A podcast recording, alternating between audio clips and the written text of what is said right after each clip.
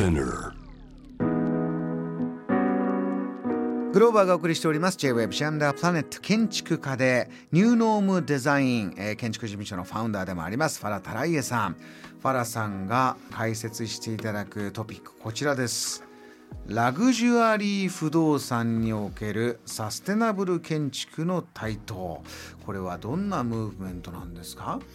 はい、えっ、と、これは私大好きな内容で。え えっとですね、結構ですね、コロナの時に皆さん健康的に住みたいっていう決まった人もとても多いんです。特にサステナブル材っていうと、とトクシックな材料を使ってないのがベースになってるので、特に地球にもいいし体にもいいしって全体増えて結構お客さんがすごく増えてきてるんです。私のとこにも結構デベロッパーさんでこのサステナビリティテーマで建築やりたいとかって聞いてくださるので特に材料になるとブランディングでもなるので、うん。例えばデベロッパーさんこれサステナブル材でできてるあマンションですっていうだけですごいブランディングで自分の売り上げを上げるためでもやってきてる人たちもすごく多いんですね。そういうものを選びたいというユーザーは増えていて。このヘッドラインだとラグジュアリー不動産ですからこうハイエンドなはい。高級なところこそそういうニーズがあるということなんですか？そうです特にあのラクシェリーっていうとクオリティが高くて長持ちするっていうのをすごい大事にする特に特別さが好きな人がとっても多いんですこれは私しか持ってないこの材料が珍しい、そういう方がとっても多いのでそれはサステナブルデザインで特にあもう気合ってるっていうことっていうか、まあ、まさにそのものなんです。サステナビリティで。このサステナブル建築サステナビリティ材、えーえー建築に使う素材というのは、まあ、まだ出てきて新しいから新しい。ユ世の中には少ないでどんどん広げたいファラさんとしてはいい動きだねということなんですね。そうです。うんで、今で高くなってる理由はお客さんが少なくて知識も少ない。皆さんデザイナーさん知識がそもそも少ない知知らない人が多いので、それが増えると、まあ、売り上げが増えると安くなったりするのは当然なことで、でもあのラクシェリー系だとすごいブランディングは大事なんです。私たちはこういうの材料を使ってこういうのやってます。この壁を貝で作ってます。このこのテーブルが特別な木を何々して作ってますっていうストーリーを組めるだけで売り売り上げるんです。売り売り上げが増えるんですすごく、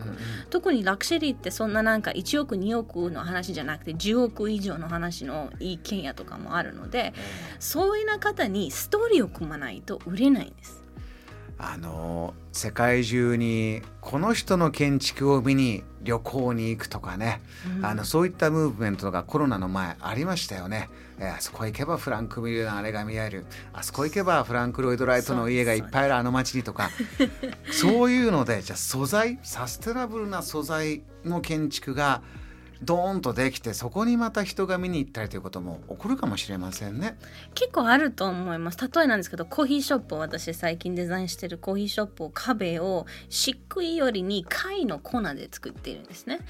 涼しいしメンテナンスしやすいあとプラス後の upcycling コーヒーショップの後あとインテリア変えたかったら upcycling で壊してもすごいお金払わなくても一応貝で自然 biodegradable なので大丈夫。特にこの貝が福岡からのその貝のあのうん貝のシェルシェルなので貝殻。貝貝殻のシェルなんで余ってるものを私たちアップサイクルして使うみたいなそれはあれですか？あの今の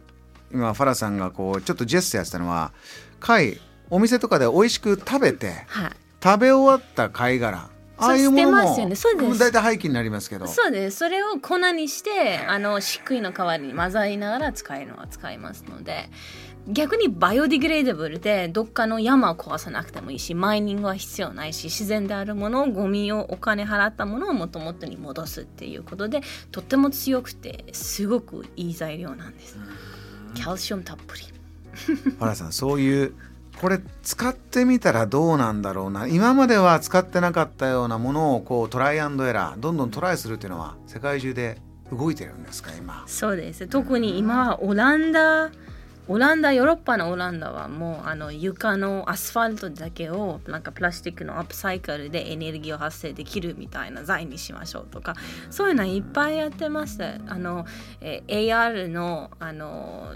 visualization できるガラスの中になんかスクリーンがあるみたいなすごい薄いガラスでいろいろできるとかナノ材料で使っててナノ材料でなんか汚くならないガラスとかそれ昔もあったんですけど日本でなかなか売ってないのに海外で普通にナノ材仕上げしてほしいってか言ったらやってくださるみたいな手がいっぱいあるんですね。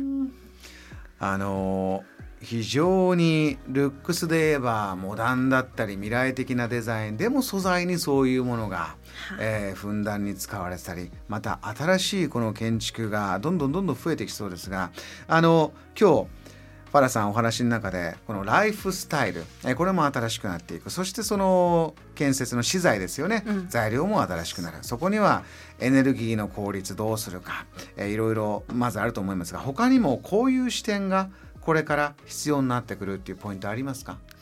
えー、っとですね建築だと多分